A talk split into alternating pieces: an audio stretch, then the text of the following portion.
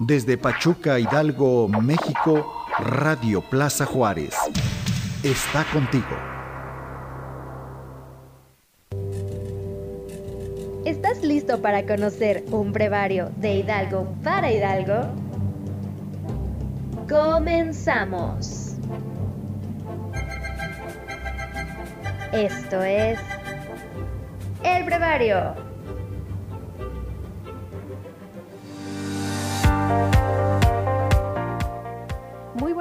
Tengan todos ustedes. Este es tu programa favorito, El Brevario, desde Pachuca Hidalgo. Saludamos a todo nuestro auditorio, son las 8 con 1. Y pues bueno, vamos a comenzar este programa. Tenemos en controles técnicos a Miguel Ángel López Galván, eh, su servidora Marisela Vargas y también en micrófono la licenciada Araceli Pichardo. ¿Qué tal amigos? Buenas noches, gracias por acompañarnos. Es un placer esta noche que se encuentren con nosotros. Quédense porque tenemos un tema muy interesante. Esta noche vamos a platicar sobre lo que es la inclusión, este, este tema tan interesante que hace que les demos la misma oportunidad de vida a los demás. Quédense con nosotros porque tenemos un invitado que nos va a dar mucho que hablar en este tema. ¿Quién nos acompaña, Chela?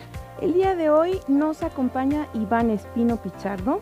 Él, eh, bueno, está a cargo de la Asociación por la Paz y la Defensa de los Derechos Humanos. Y pues bueno, pues entramos en materia. Bienvenido Iván, ¿cómo estás? Buenas noches. Encantado de estar aquí, muchísimas gracias por la invitación y espero que todas y todos los que nos estén escuchando aprendan y también nos aporten con sus comentarios. Claro. Así es, gracias Iván. Iván, platícanos un poquito. Vamos a definir primero qué es esto de la inclusión. La inclusión es el derecho que tienen las personas a tener acceso pleno a sus derechos y libertades. En las democracias se abraza la diversidad, se abraza la diferencia. Esto es, se reconoce que en un pueblo las personas somos diferentes sí. y las diferencias tienen que ser reconocidas y abrazadas. Por poner algunos ejemplos, en una sociedad plural existen personas con identidad sexual diferente a la heterosexual, Existen personas con algún tipo de discapacidad, ya sea sensorial, ya sea motor, ya sea mental, ya sea intelectual. En una sociedad diversa existen personas pertenecientes a pueblos y comunidades indígenas, existen niñas y niños. Uh -huh. Todas estas diferencias tienen que abrazarse.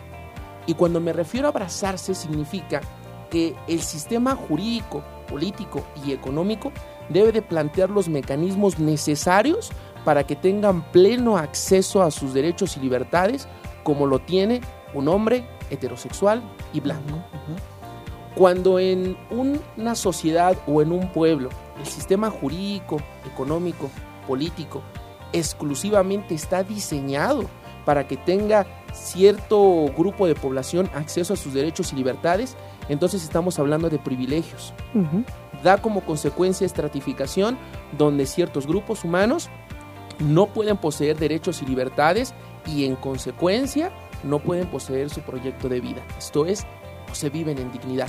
Uh -huh. Lo que buscamos con la inclusión es que todas las personas puedan poseer su proyecto de vida sin importar en qué grupo humano o en qué categoría sospechosa como lo, lo marca la, la ciencia de los derechos humanos, sin importar en qué categoría sospechosa se encuentre. Y eso es un reto que nos corresponde a todos, a la sociedad civil organizada, al Estado, por supuesto, y al individuo. Participar para que podamos reconocer la diferencia y todas las personas puedan ejercer sus derechos a plenitud.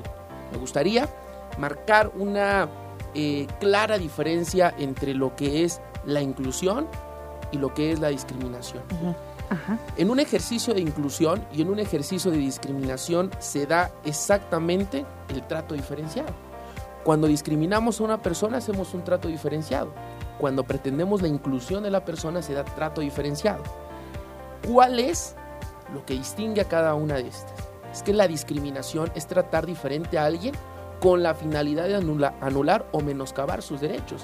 Esto es reducir el ejercicio de sus derechos y libertades el no permitirle a que entre a un restaurante a comer por la forma en la que va vestido o vestida, que no entre a una escuela por su color de piel, mientras que la inclusión igual requiere de un trato diferenciado Pero este trato diferenciado es tendiente a establecer acciones afirmativas, ajustes razonables a fin de que pueda tener acceso pleno a esos derechos y libertades. Por ejemplo, una persona que no habla español en la sustanciación de un procedimiento, se le ofrece, se le da, y además es una obligación, se le da un intérprete. Es un ajuste, que, eh, eh, una medida, una formalidad esencial que se suma al procedimiento para que pueda ejercer sus derechos. Porque si no se le brinda un intérprete, quedaría en una relación asimétrica con la contraparte. Otro ejemplo, cuando una niña o un niño participa en un procedimiento jurídico, necesita de la asistencia, una, de una psicóloga o psicólogo, y dos, una persona que sea experta en lenguaje con una niña o con un niño.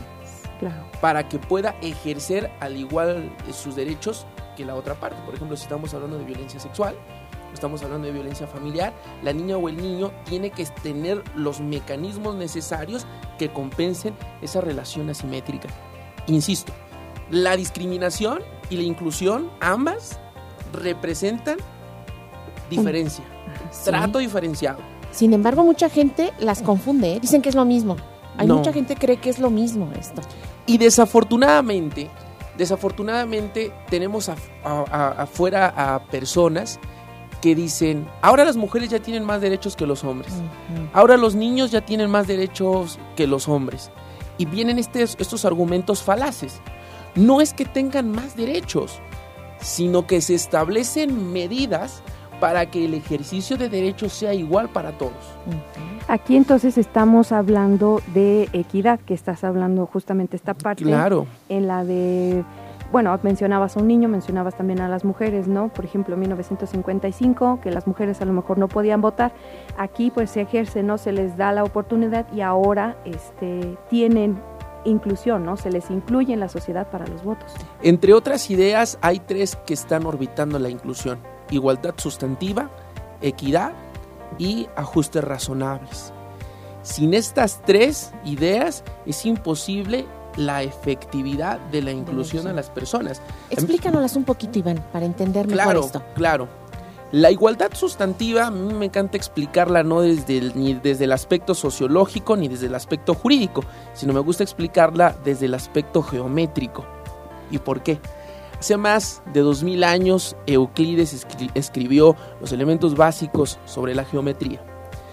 Euclides decía que lo que hace que dos elementos sean iguales entre sí no es que sean iguales entre sí, sino que sean iguales a un tercero. Lo que hace que dos elementos sean iguales entre sí no es que estos sean iguales entre sí, sino que sean iguales a un tercero. Es la lógica del triángulo.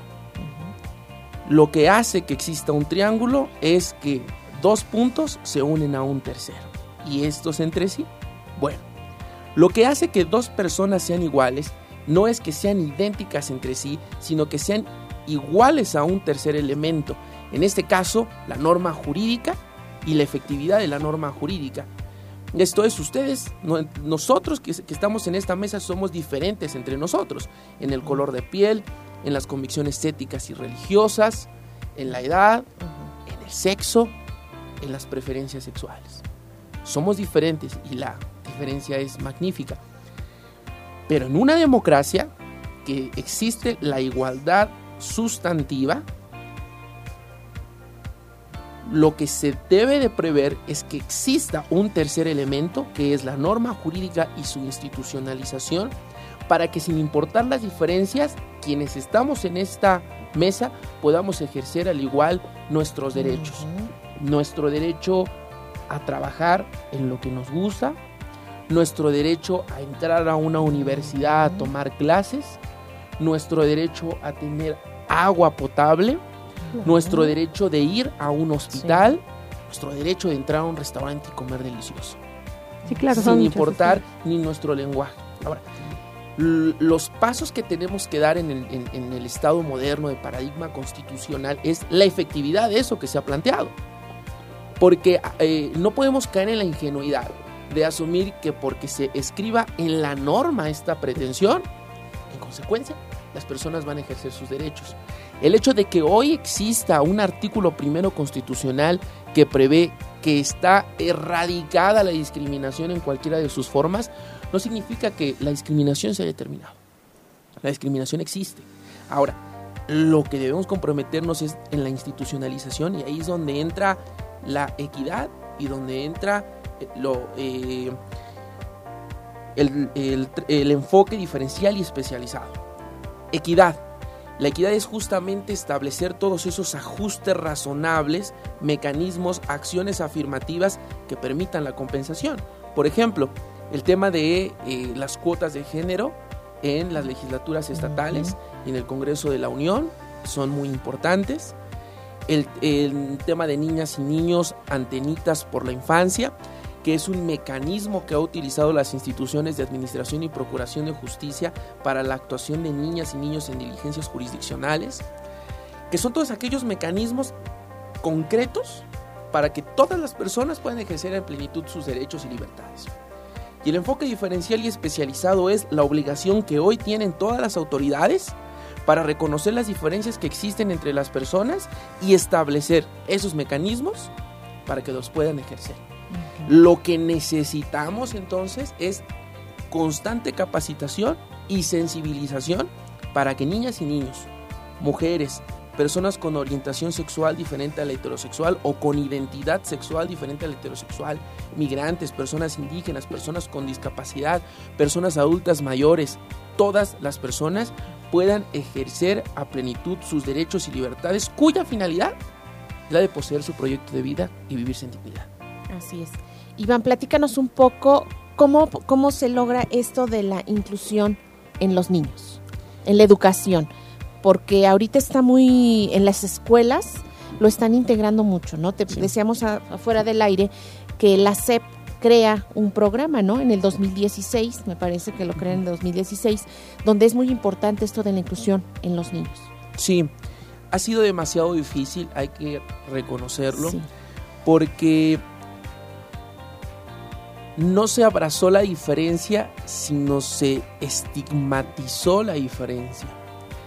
Se creó la política de escuelas especiales que ha regido por tantos años, suponiendo que a través de las escuelas especiales se iba a lograr el acceso a la, a la educación de niñas y niños.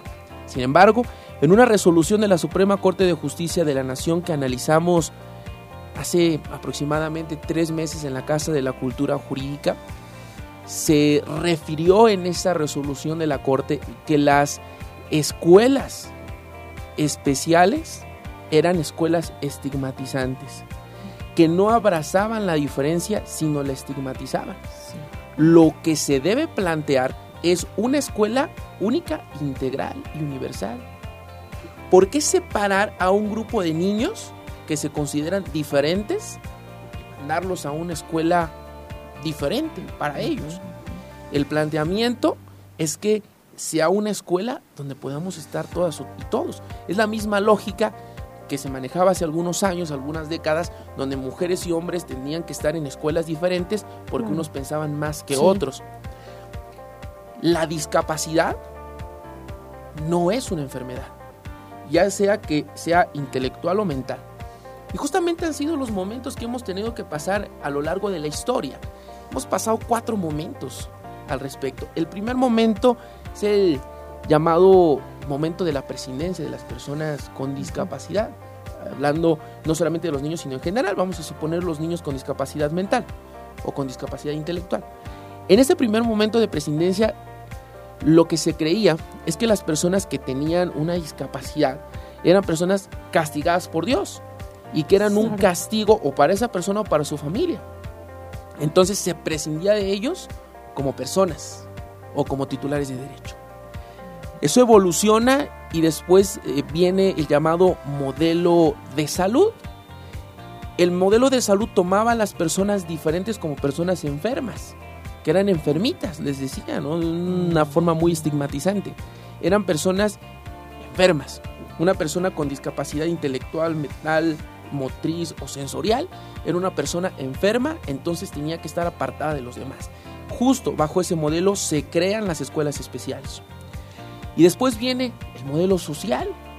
el modelo social reconoce que las personas con algún tipo de discapacidad no son personas que estén enfermas ni que sean castigadas por una divinidad, sino que la sociedad se ha estructurado de tal manera para excluir a las personas que tienen alguna discapacidad, que son diferentes así como somos diferentes entre nosotros. Desafortunadamente en este, eh, este modelo social explica que las estructuras que hemos creado, edificios con escaleras, libros exclusivamente escritos para personas que ven, banquetas para personas que pueden caminar, esas, ese diseño, esa estructura ha excluido históricamente a cierto grupo de personas. Y viene el cuarto momento, el cuarto llamado modelo para abordar este tema, que es el modelo de derechos humanos, que toma un poco del modelo social responsable. El, el, actual. El actual. Sí, es el modelo actual, el modelo de derechos humanos. Toma un poco del modelo social y reconoce además que todas las personas con discapacidad tienen dignidad humana y no son ni personas enfermas, ni son personas que tengan que estar excluidas a nuestras formas de relacionarnos como seres humanos. Tienen que incluirse. Y la obligación del Estado, la obligación de las escuelas, la obligación de las universidades es proveer los ajustes razonables, las acciones afirmativas, todos los mecanismos para que puedan tener pleno acceso a sus derechos. En las universidades no se tiene que crear una universidad exclusivamente para personas con discapacidad sensorial del tipo visual, donde en ese lugar solamente le enseñan a las personas que no puedan ver. En las universidades debe de haber libros para personas con discapacidad sensorial de tipo visual. Claro. Incluirse, que yo tenga como compañero o como compañero a una persona con discapacidad sensorial. Es como decir, los zurdos no pueden tomar clases conmigo, que se vayan a un lugar donde exclusivamente haya bancas para zurdos. Hoy en las universidades, en las secundarias, en las preparatorias, tiene que haber bancas para personas que escriben con la mano izquierda. Y no se crearon escuelas especiales. Entonces, esa sentencia de la Suprema Corte de Justicia de la Nación reflexiona sobre o resuelve sobre la ley para eh, personas con el, el, el espectro autista exclusivamente para las personas con autismo. Eh, y hay un voto razonado del ministro en retiro José Ramón Cosío Díaz, justamente donde reflexiona sobre el modelo de derechos humanos para que todas las niñas y los niños con espectro autista y que podría aplicar para las demás tipos, eh, bueno, el espectro autista no se considera como una discapacidad, pero para que todas las niñas y niños, como todos lo son diferentes, como todos lo somos diferentes, podamos tener pleno acceso a nuestros, a nuestros derechos y libertades. Iniciaba comentando, ha sido complicado, porque si hoy en día muchas primarias no tienen computadoras, ni siquiera tienen luz eléctrica, sería momento de preguntarnos hasta qué momento y cuántas escuelas podrían soportar la exigencia de que estuvieran universalmente integrada con ajustes razonables para abrazar la inscripción de un niño con alguna discapacidad. Pero aquí también, perdón, aquí también entraría esta parte de los maestros, ¿no, Iván? ¿Qué tanto están preparados los maestros para este cambio? Porque es, es un cambio radical para ellos. Ellos dicen, a mí me llega un niño autista, ¿sí? A, mis, a mi grupo y, y, no tengo la preparación. Yo he escuchado varios maestros que, que se quejan de esas situaciones hasta la fecha hasta la fecha, ¿no? Los integran a las escuelas, pero los maestros no están preparados. Como académico universitario, te puedo decir exactamente lo mismo. Tuve como estudiante a un alumno con discapacidad sensorial de tipo visual y mis exámenes eran escritos. Sí, pero tuvo que cambiar el paradigma. Eh, bueno, justamente como este, decía la licenciada Pichardo, creo que además de los profesores, bueno, a mí me ha tocado, también soy docente, me ha tocado este, alumnos con ciertas discapacidades, ¿no? Eh, tengo una chica que tiene una cierta discapacidad en la pierna y entonces em, en el momento de, relacionarme con ella, claro, o sea, esta parte de la inclusión no es algo, eh, digamos, que me asombre, ¿no? ¿Por qué? Porque habrá cosas que ella haga y habrá cosas que no. Lo que yo sí eh, planteo directamente con mis alumnos y conmigo y con todos es, ella es una persona con eh, una capacidad diferente y entonces en, en el salón, en el ambiente de mi salón, tratan a la chica igual. O sea, este sí, ¿no? De repente se le cae el bastón o algo así, se lo levantamos, ¿no? Pero, por ejemplo, si hay que ir por las sillas, ella va por la silla, ¿no? Y entonces es una forma de relacionarse con ella, ¿no? En algún momento apoyarla, pero este es, es una persona igual a nosotros. Si nos permite, Iván, vamos a ir a un corte y regresamos para seguir platicando sobre este tema tan interesante. Vámonos a un corte y regresamos. ¿Vamos a música? Vamos a música y lo, que vas a escuchar el día de hoy está a cargo de Café Tacuba y se llama Aprovechate de mí. Volvemos.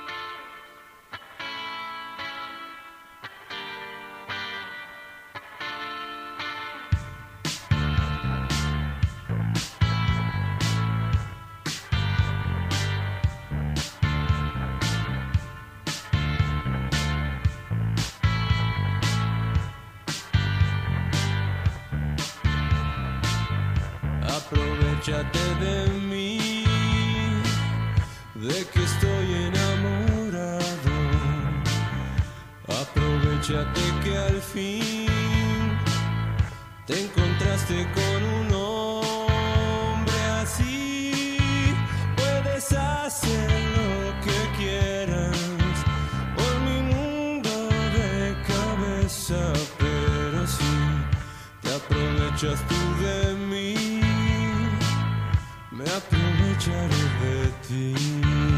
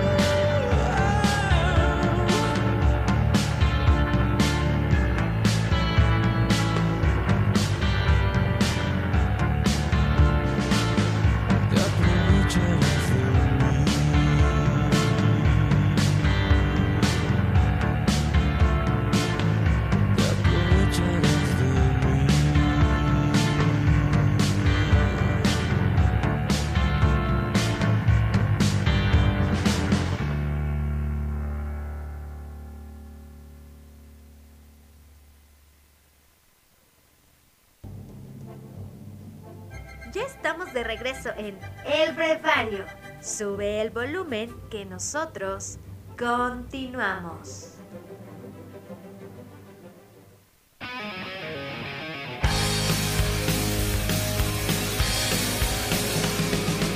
¿Cansado de un día estresante? Tómate un relax. Conéctate a las tardes Buena Onda con el Lora Break, un espacio con una chispa sin igual, donde la buena música, la reflexión, la buena vibra y el descanso no pueden faltar. Escúchanos todos los martes en punto de las 5 pm. Escúchanos todos los martes en punto de las 5 pm. Solo por Radio Plaza Juárez. En www.radioplazajuárez.mx.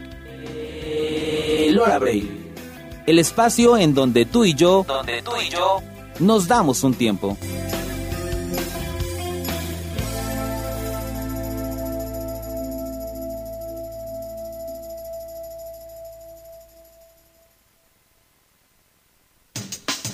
Estás escuchando Radio Plaza Juárez. Radio Plaza Juárez. Plaza Juárez. La radio de tus preferencias. Radio Plaza Juárez transmite desde Pachuca, Hidalgo, México.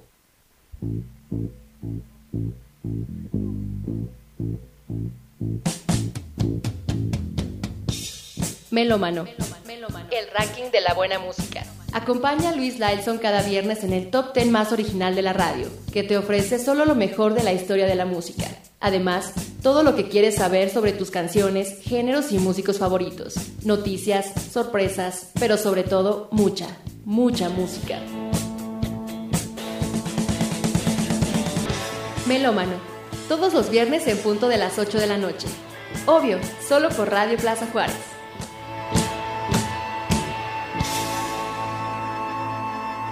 Melómano. Adicción por la música. Ya estamos de regreso en El Brevario. Sube el volumen que nosotros continuamos.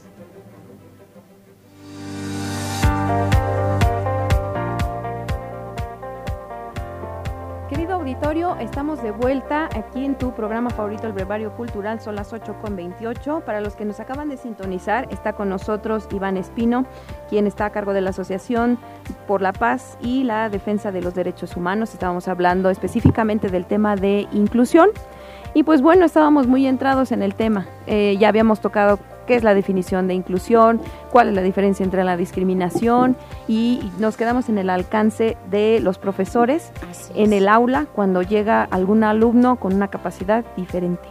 Claro, es el reto que tienen absolutamente todas las personas que se encuentran en, en el tema del acceso a la educación.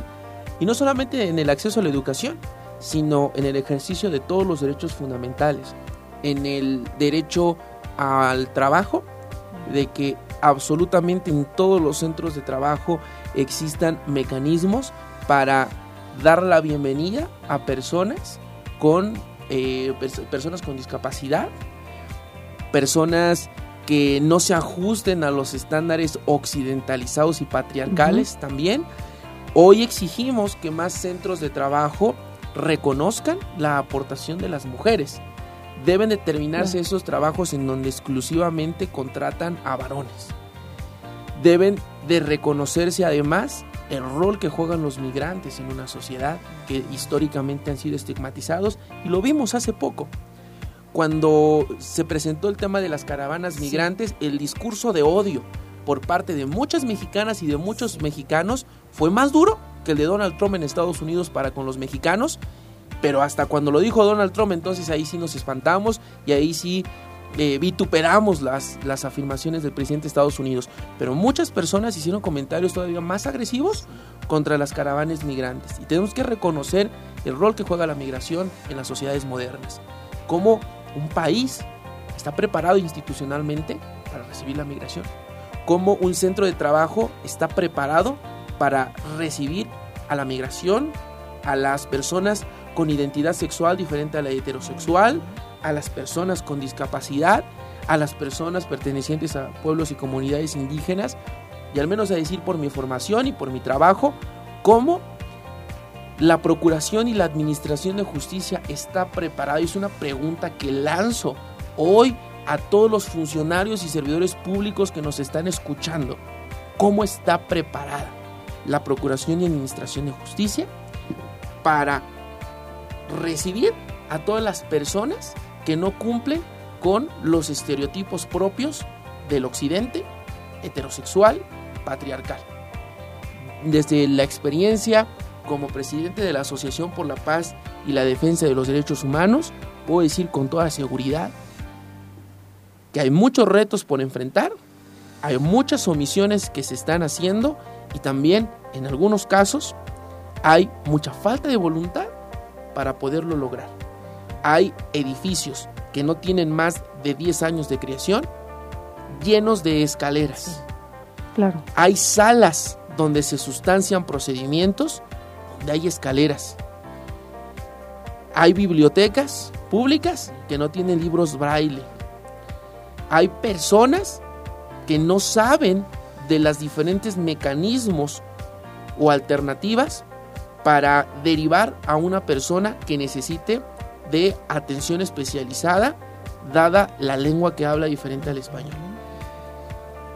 Y todos esos, todos esos retos, todas esas problemáticas, tenemos en un primer momento que reconocerlas y en un momento trabajar en ellas. Eso nos ha llevado un proceso político muy duro y muy difícil. Y para efectos de que no nos dé viernes, voy a hablar solamente de dos. El tema de la inclusión de las personas pertenecientes a pueblos y comunidades indígenas y el tema de las personas con discapacidad. ¿Podríamos hablar de qué son los tipos de inclusión que hay? Es eh, cómo hemos logrado la inclusión de estas personas Ah, bien. en nuestra sociedad moderna. En un primer momento, el- el- las personas eh, pertenecientes a pueblos y comunidades indígenas ha sido demasiado complicado. A mí me parece que el origen está en el discurso por revolucionario. Apenas terminada la Revolución Mexicana, se genera una identidad nacional. Decía Octavio Paz que una de las mejores cosas, o quizá la única cosa que nos dejó la revolución de manera positiva, fue la identidad nacional. Pero esa identidad nacional después se deformó y se generó como un aparato homogenizante de la personalidad de las personas. Lo diré de otra manera. Se genera un discurso nacionalista para que todas las personas pudiesen identificarse con un texto central, que fue el de 1917, la Constitución Política de los Estados Unidos Mexicanos, respaldada por la institucionalización del PNR, ahora Partido Revolucionario Institucional, y por supuesto proyectado con toda la maquinaria propagandística de José Vasconcelos y sus aliados, Diego Rivera, Orozco. La posesión de los lugares públicos por parte de este discurso nazista de José Vasconcelos, que era la raza de bronce, una especie de raza superior. Y ahí vemos Bellas Artes lleno de sus murales, vemos la Secretaría de Educación Pública, sin el afán de vituperar las grandes obras, pero se generó, se construyó una identidad nacional. Esa identidad nacional fue sostenida por una política nacional potencializada por el Partido Revolucionario Institucional y que personas de mi edad, de mi generación y de generaciones anteriores a la mía, para las personas que no nos están viendo, yo soy un millennial, nací en el 90. Un chicuela. Teníamos libros de texto donde aprendíamos lo que estamos comentando ahorita, esta nacionalización y este discurso por revolucionario.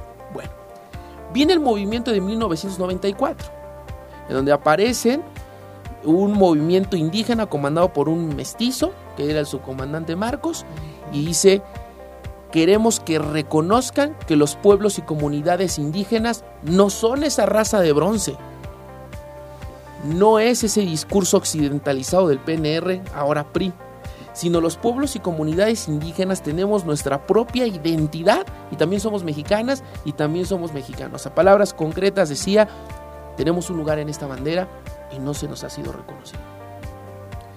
La reacción inmediata de la homogenización del México de ese entonces fue, es imposible. Los indígenas ahora se quieren independizar, Chiapas ahora quiere ser un país independiente y México es uno y no son muchos Méxicos. Y recuerdo de muy niño ver una entrevista en 1997 que le hizo Julio Scherer a su comandante Marcos de San Cristóbal de las Casas y le preguntaba Julio Scherer, ¿qué es lo que ustedes quieren? Y respondió su comandante Marcos, queremos equivocarnos. ¿Equivocarse? Sí, queremos equivocarnos. ¿Cómo equivocarse? Tantas muertes, tanta lucha, para que me digas hoy que se quieren equivocar. Y responde Marcos, sí, porque durante más de 500 años quienes se han equivocado han sido ustedes, la cultura occidental. Y han tenido aciertos, pero ahora queremos nosotros tomar decisiones y errar o acertar, pero ser nosotros quienes tomemos las decisiones. Pero eso chocaba con el discurso de que en México todos éramos absolutamente iguales, de que éramos una raza de bronce, así como yo, y se invisibilizaba a quienes no cumplían con ese estereotipo del discurso del Partido Revolucionario Institucional y de México por revolucionario. Se cayó. Se cayó en el año 2000 y de manera concreta, al menos jurídicamente hablando, en el año 2001, cuando se reforma el artículo 2 constitucional y se reconoce la interculturalidad, se reconoce que los pueblos y comunidades indígenas tienen su propia identidad, tienen sus propios sistemas normativos y evolucionamos a un pluralismo jurídico y evolucionamos a reconocer que los pueblos y comunidades indígenas deben ser incluidos en toda la toma de decisiones, porque son un grupo humano que tiene una identidad muy diferente a esta estructura homogenizada de la que yo formo parte muy occidentalizada. Y ahora están obligados los gobiernos a consultarlos para su plan estatal de desarrollo, para el plan nacional de desarrollo. A diferencia de lo que piensan muchos gobernantes, los pueblos y comunidades indígenas no son como animalitos a los que hay que darles exclusivamente programas sociales y hay que ayudarlos.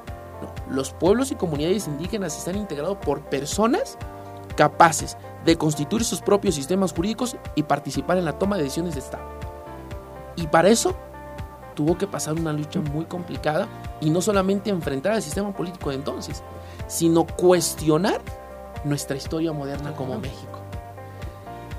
Por otro lado, el tema de las personas con discapacidad, que más o menos se dio por ese entonces la, presencia de un personaje al que yo admiré muchísimo y era un niño también cuando yo, cuando yo lo conocí y ya después hasta, hasta entrada de mi adolescencia leí su obra un hombre que durante muchos años estuvo trabajando para el reconocimiento de ajustes razonables a las personas con discapacidad.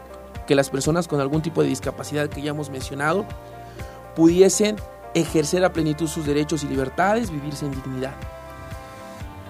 Pero como el discurso por revolucionario, el discurso juarista era de que todos somos iguales a rajatabla, esa persona se le tomó como una persona contestataria al discurso por revolucionario homogenizante y fue encarcelada por muchos años.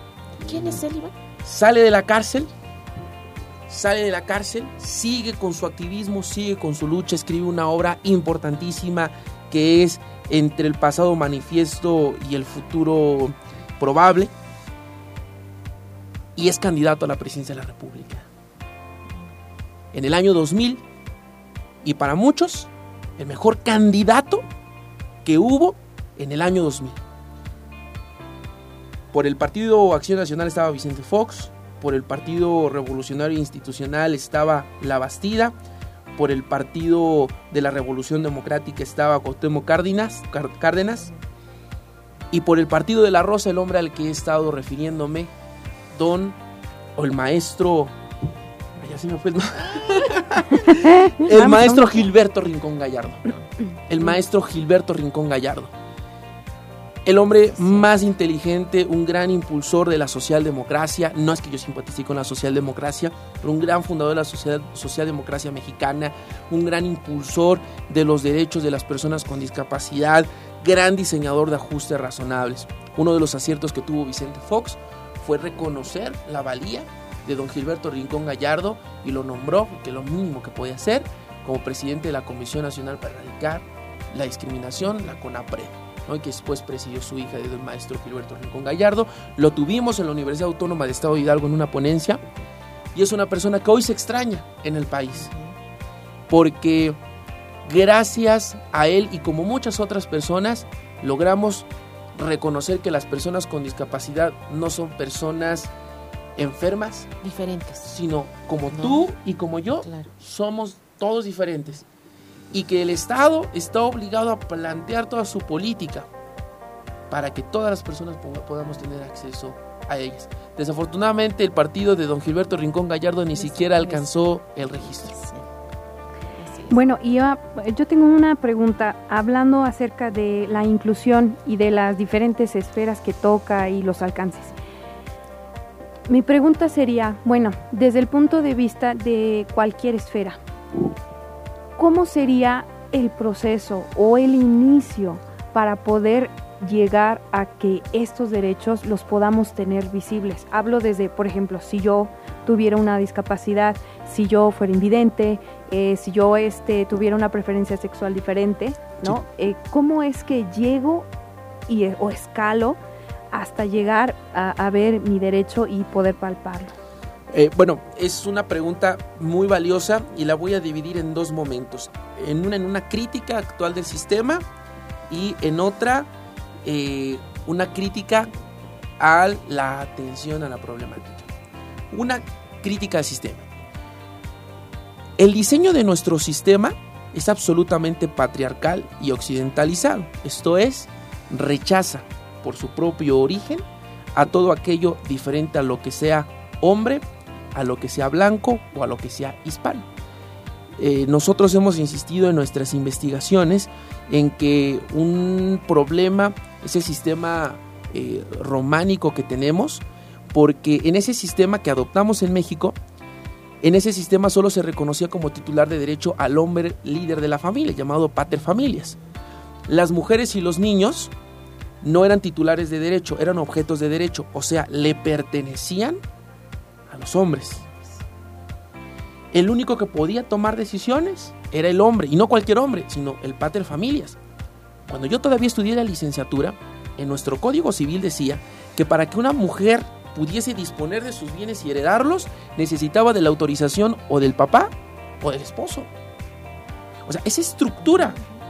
Ni hablar de las personas con discapacidad que eran exterminadas bajo este modelo de presidencia que hemos platicado. Ni hablar de las personas con una identidad sexual diferente a la heterosexual. Y, y hablar de las niñas y de los niños. eran absolutamente objetos de derecho, no eran titulares de derecho, como hoy lo son los animales adoptamos ese sistema jurídico y bajo ese sistema jurídico hemos tratado de ir construyendo diferentes derechos. Insertamos el garantismo, el neoconstitucionalismo y tenemos grandes adversidades hoy en eso. Enfrentar la problemática no solamente es enfrentar una norma jurídica, sino enfrentar absolutamente todo un sistema patriarcal, excluyente, estigmatizante del Estado, de la norma jurídica y de la política nacional. Ahora bien, el tema de la atención. En el tema de la atención, ¿qué es lo que podríamos hacer a partir de este momento y que ya se debió de haber hecho y que hay estados que lo han hecho? Es poner atención en las sentencias que ha emitido la Corte Interamericana de Derechos Humanos contra el Estado mexicano. Identifico dos comunes denominadores en las diferentes sentencias. Uno, las y los servidores públicos del Estado mexicano son incapaces para operar su propio sistema jurídico, dicho por la Corte Interamericana de Derechos Humanos. Me hago cargo de lo que me toca porque yo durante años fui servidor público y también tuve deficiencias. No solamente estoy hablando desde afuera, sino también hablo desde adentro. Y lo voy a cambiaré la aseveración. Las y los servidores públicos del Estado mexicano somos incapaces para operar nuestro propio sistema jurídico. Y la segunda y la que más me preocupa, las y los servidores públicos del Estado mexicano son incapaces para atender a otra persona.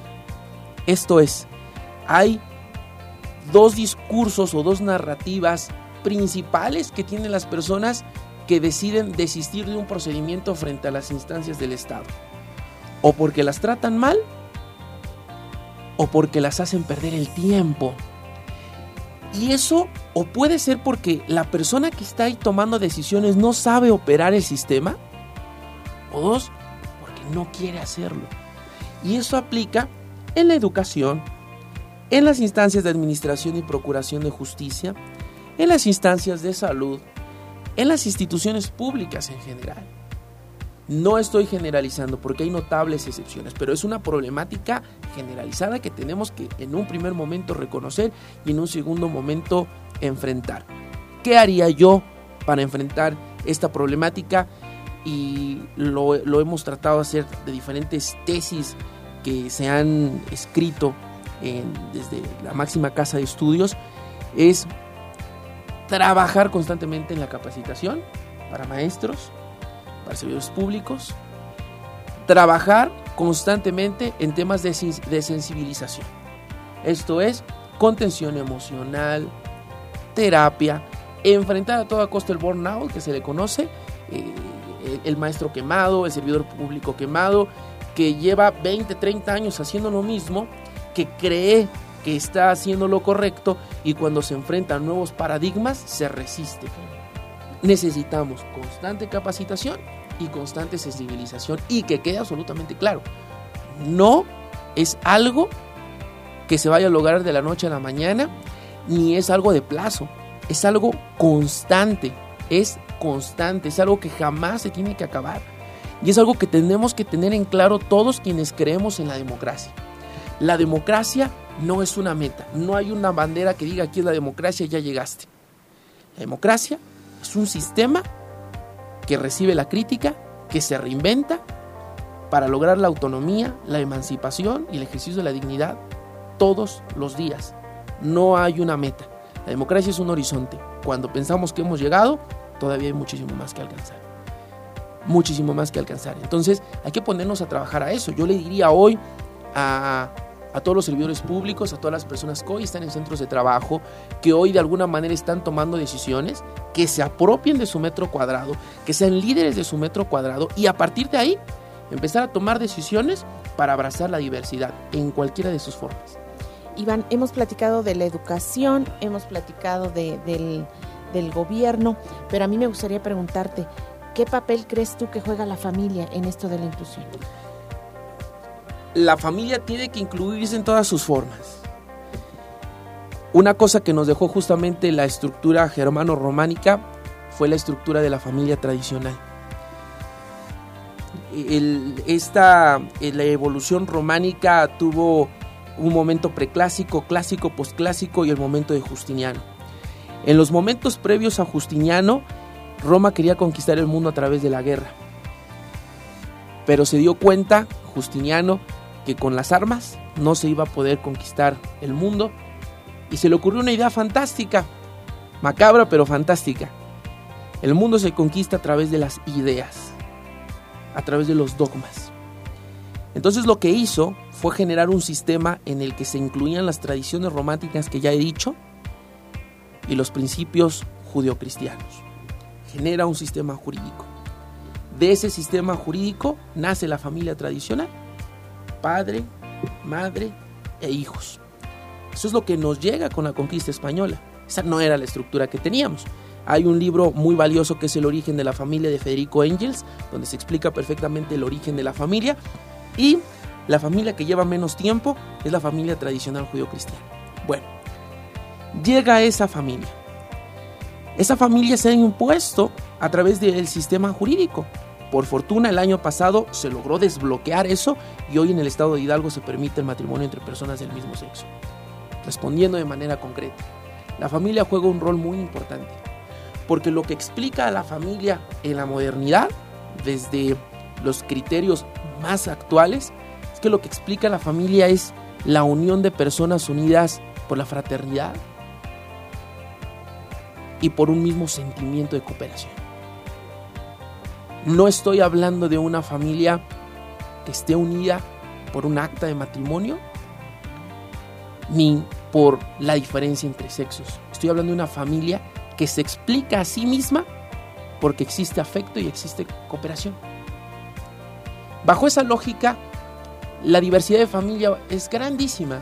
Puede estar constituida por la abuelita y por el nieto, puede estar constituido por los abuelitos y la nieta, puede estar constituidos por un hombre y por una mujer, puede estar constituido por un hombre, una mujer, una niña y un perrito, puede estar constituido por dos mujeres y una niña, puede estar constituido por dos hombres y una niña, dos hombres y un niño, puede estar constituido por un hombre y un niño, puede estar constituido por una mujer y un niño, puede estar constituido por un trans, un hombre y un perrito. Las familias de hoy son plurales y son diversas. Y sí, juegan un rol importantísimo, porque cuando se tiene amor, cuando se tiene cariño, se enfrentan las grandes adversidades que hay allá afuera. Pero la familia, así como es la base de la unión de cooperación, tiene que ser el primer ejemplo de diversidad, de inclusión y de proyectar que la diferencia nos hace bien cuando la abrazamos y cuando la cuidamos. Claro, esta parte de que comentas de la familia, pues sí es, es un tema muy tocado, me, me, me remite mucho esta parte de 1960 más o menos, si es que no me equivoco, eh, se veía mucho a las mujeres divorciadas con cierto, este, con cierto recelo, ¿no? Se les decía, bueno, eres una mujer divorciada. Fracasada. Fracasada, ¿no? Eh, por ejemplo, hay otra parte que, bueno, tocando esta parte de la familia, eres el adoptado de la familia, ¿no? Este, ah, es que usted es adoptado, usted no hereda, usted no, ¿no? Es una polémica muy el este, bastardo. Sí, ¿no? O sea, entonces es una, esta parte que tú hablas de la inclusión y de la diversidad, que son dos temas que, como lo vemos, van juntos. Yo creo que sí es un tema que sí necesitamos como sociedad tocar, este, estudiarlo, eh, verlo, abrir la mente a las posibilidades diferentes, porque pues la sociedad evoluciona constantemente. Así es. Fíjate, Iván, este, ahorita la, la familia pero también a nosotros nos mueve otro tema muy importante en esto de la inclusión.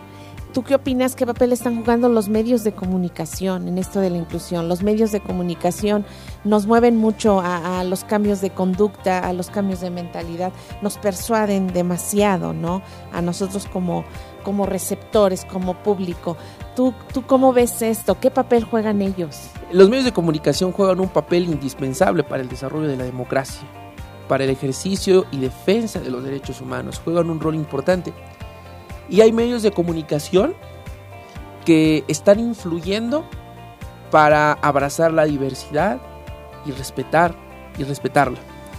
Pero también los medios de comunicación históricamente han sido, y a ver si no me avientan ahorita de aquí, de, también los medios de comunicación han sido una institución patriarcal, junto con la familia, junto con la religión, junto con las instituciones, junto con el derecho, junto con la filosofía o ciertas teorías filosóficas. ¿A qué me refiero con instituciones patriarcales?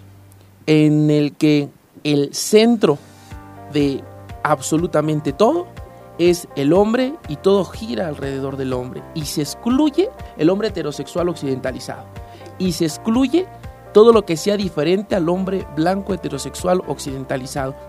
Se excluye a la mujer, se excluye a la persona con identidad sexual diferente al heterosexual, a las niñas, a los niños, a los migrantes, a las personas con discapacidad.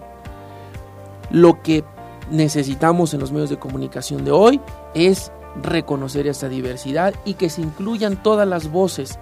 Me parece entonces que las redes sociales están jugando un rol muy importante también ahí. Hoy vemos eh, las cuentas de todos los medios de comunicación ya en Instagram, ya en Facebook, ya en Twitter. Yo no puedo pensar hoy un medio de comunicación que se resista a ingresar al plano digital.